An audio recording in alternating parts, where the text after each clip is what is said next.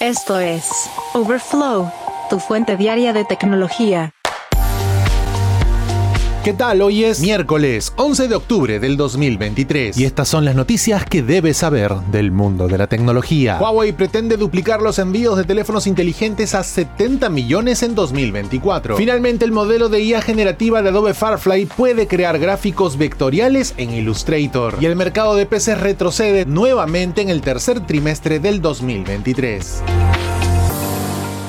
Pero antes, Google busca eliminar las contraseñas haciendo del passcode la opción predeterminada. Google ha solicitado a los usuarios que creen claves de acceso o passcodes para desbloquear cuentas y dispositivos con huella dactilar, un escaneo facial o un número PIN. Este martes, la compañía mencionó que el passcode es más fácil de recordar, más rápido de usar y ofrece más seguridad. Google reveló un soporte para claves de acceso en mayo, pero anunció en una publicación de blog que la tecnología ahora se convertirá en la opción preferida durante la creación de contraseñas. En una publicación mencionaron, seguiremos alentando a la industria a dar un giro hacia las claves de acceso, haciendo que las contraseñas sean una rareza y eventualmente obsoletas. Sin embargo, Google seguirá admitiendo contraseñas tradicionales y los usuarios pueden evitarlas por completo desactivando la opción de su cuenta omitir contraseña cuando sea posible. Los passcodes ahora se utilizan como alternativas de contraseña para aplicaciones como YouTube, búsqueda, mapas, Uber e eBay. Además, WhatsApp también está agregando estas capacidades. Todo esto gracias al trabajo de la alianza FIDO, un consorcio de seguridad que cuenta con muchas empresas de tecnología como miembros, que desarrolló previamente estándares para claves de acceso. Desde entonces, Microsoft, Apple y Google han estado trabajando para hacer realidad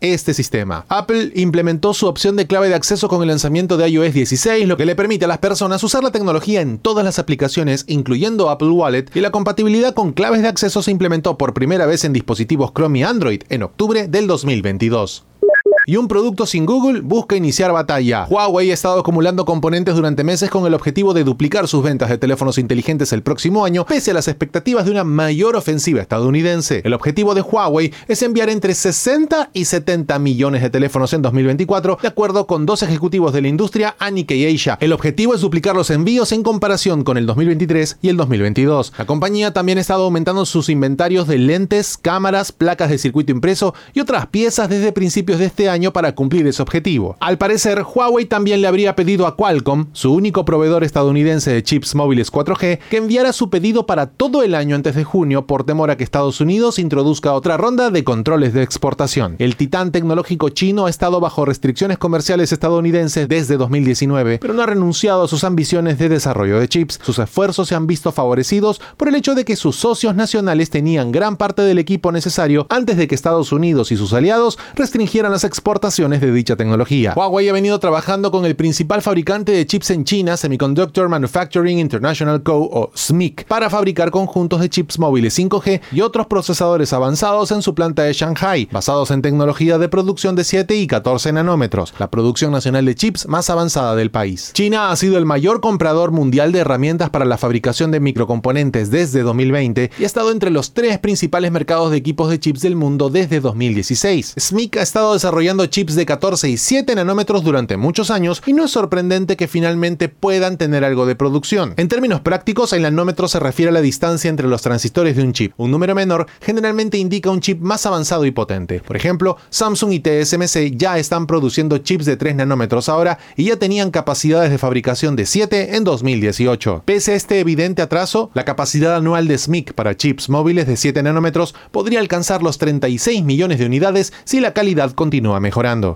Y finalmente, Illustrator, la herramienta de gráficos vectoriales de Adobe para artistas gráficos, está a punto de unirse a la era de la inteligencia artificial generativa con el lanzamiento de Firefly Vector Model en la conferencia Max de Adobe. La empresa describe el nuevo modelo como el primero en IA generativa del mundo centrado en producir gráficos vectoriales. Al igual que Firefly para crear imágenes y fotografías, Firefly para Illustrator podrá crear gráficos vectoriales completos desde cero. Al igual que los otros modelos de Firefly, el modelo vectorial también se entrenó con datos de Adobe Stock. En su versión beta, Illustrator ahora te permite crear escenas completas mediante un mensaje de texto. Lo interesante aquí es que estas escenas pueden consistir en múltiples objetos, así que esto no es solo una mezcla de vectores que componen el gráfico general, sino que Illustrator generará automáticamente estos diferentes objetos y vas a poder manipularlos individualmente a tu gusto. De acuerdo con Alexandru Costin, vicepresidente de IA generativa y sensei de Adobe, la compañía utilizó decenas de millones de imágenes vectoriales en Adobe Stock para entrenar a Firefly y habilitar esta nueva capacidad. Otra nueva característica que llegará a Illustrator se llama Mockup, que permitirá a los usuarios tomar cualquier escena 3D y luego tomar cualquier arte vectorial y aplicarlo a esa escena 3D. Podría ser un diseño para una lata, por ejemplo, o una maqueta de un nuevo logo en una camiseta. También es una nueva herramienta Retype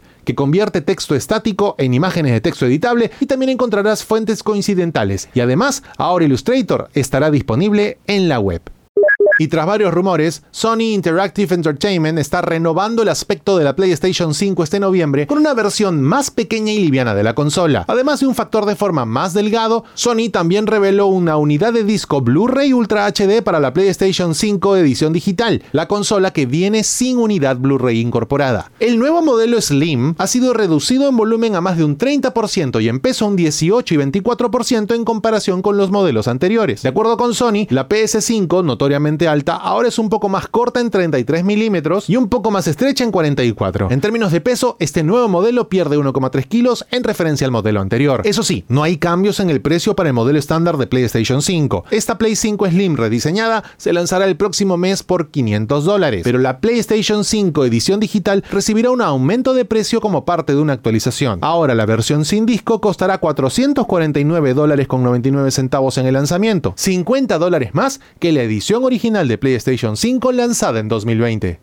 y la espiral descendente de los envíos de PC continuó durante el tercer trimestre del 2023, ya que los volúmenes globales disminuyeron un 7,6% año tras año, con 68,2 millones de PC enviadas, de acuerdo con resultados preliminares de IDC. Aunque la demanda y la economía global siguen débiles, los envíos de PC han aumentado en cada uno de los dos últimos trimestres, desacelerando la tasa de declive anual e indicando que el mercado ha superado el fondo de la depresión. El inventario de PC también se ha reducido en los últimos meses y se acerca a niveles saludables en la mayoría de los canales. Sin embargo, la presión a la baja sobre los precios persiste y probablemente seguirá siendo un problema en sectores de consumo y empresarial. En concreto, el top 5 de compañías se delimita de esta manera. En el puesto número 5 Asus con 4,9 millones de unidades enviadas y una participación de mercado de 7,1%. En cuarto lugar, Apple envió 7,2 millones de unidades en tres meses, logrando una capitalización del 10,6% en el sector. La tercera marca, Dell Technologies, envió 10,3 millones de unidades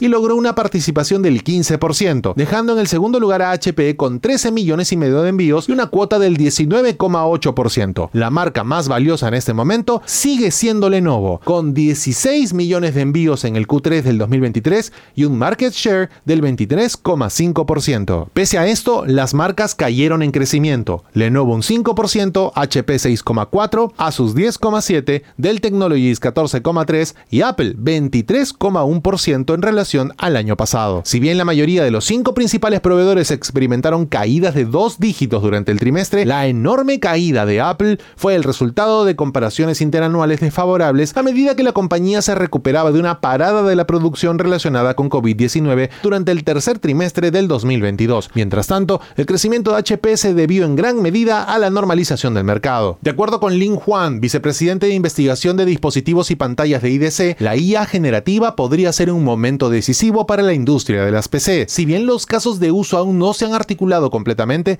el interés en la categoría ya es fuerte. Las computadoras con IA prometen a las organizaciones la capacidad de personalizar la experiencia de usuario a un nivel más profundo y al mismo tiempo pueden preservar la privacidad y la soberanía de los datos. A medida que más de estos dispositivos se lancen el próximo año, se esperará un aumento significativo en los precios de venta generales. Tras la pausa, ¿cuánta energía demanda la implementación de la inteligencia artificial?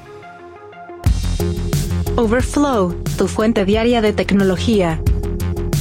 En los últimos años, la inteligencia artificial experimentó una rápida expansión y aplicación a gran escala, especialmente con el lanzamiento exitoso del chatbot conversacional generativo de OpenAI ChatGPT. En respuesta a este avance, empresas como Alphabet y Microsoft lanzaron sus propios chatbots para competir directamente. Sin embargo, este rápido desarrollo ha planteado preocupaciones sobre el consumo de electricidad y el impacto ambiental de la inteligencia artificial y los centros de datos. Un estudio de Alex de Vries, candidato a doctorado en la Escuela de Negocios y Economía de BU Amsterdam y fundador de Digiconomist, se centra en el impacto ambiental de las tecnologías emergentes y ha desempeñado un papel importante en el debate global sobre la sostenibilidad de la tecnología blockchain. En este nuevo estudio se remarca la creciente preocupación de que los recursos computacionales necesarios para desarrollar y mantener modelos de IA puedan provocar un aumento en la contribución de los centros de datos al consumo mundial de electricidad. La investigación arroja cifras interesantes para analizar. Por ejemplo, el consumo de electricidad de los centros de datos ha sido alrededor del 1% del uso mundial de electricidad. Entre 2010 y 2018, este consumo mundial de los centros de datos aumentó solo un 6%. La parte más intensiva a nivel energético es la fase de entrenamiento de los modelos de inteligencia artificial. En ese caso, ChatGPT fue entrenado con 564 megawatts hora de electricidad. Otros modelos de lenguaje amplio, como GPT-3, Gopper y OPT, utilizaron hasta 1287 megawatts hora para la formación. Google, por ejemplo, informó que el 60% del consumo de energía relacionado con la IA entre 2019 y 2021 provino de esta fase de inferencias, en donde ChatGPT requirió 564 megawatts hora por día para esta fase. Una estimación indicó que implementar una inteligencia artificial similar a ChatGPT en cada búsqueda de Google podría requerir entre 62,4 y 80 gigawatts hora de energía por día. En el caso del potencial consumo de energía futuro, se estimó que Google necesitará aproximadamente 400.000 servidores para implementar una IA similar a ChatGPT en cada búsqueda, lo que podría llevar a un consumo anual de 22,8 terawatts hora. Para que te hagas una idea, la mayoría de las grandes redes de metro en las ciudades principales del mundo podrían ser operadas con esa cantidad de energía durante varios años. Así que ahí tienes, la inteligencia artificial nos trae soluciones, pero nos acarrea otro problema importante. Geek Story. Un día como hoy, en la historia tech.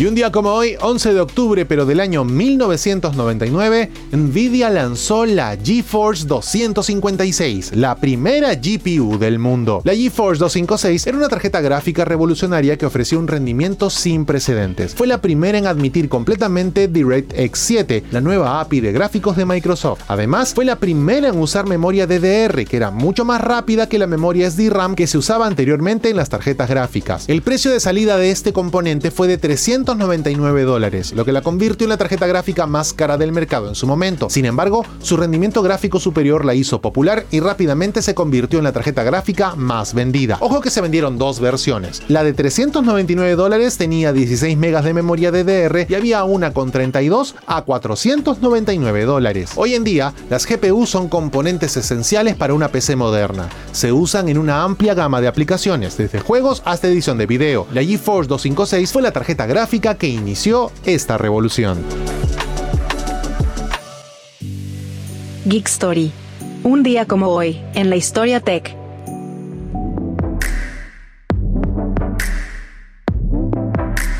Hasta aquí la edición de Overflow de hoy, miércoles 11 de octubre del 2023. Muchas gracias por acompañarnos. Recuerda suscribirte a este podcast para que a diario recibas notificaciones sobre las noticias tecnológicas más importantes del mundo.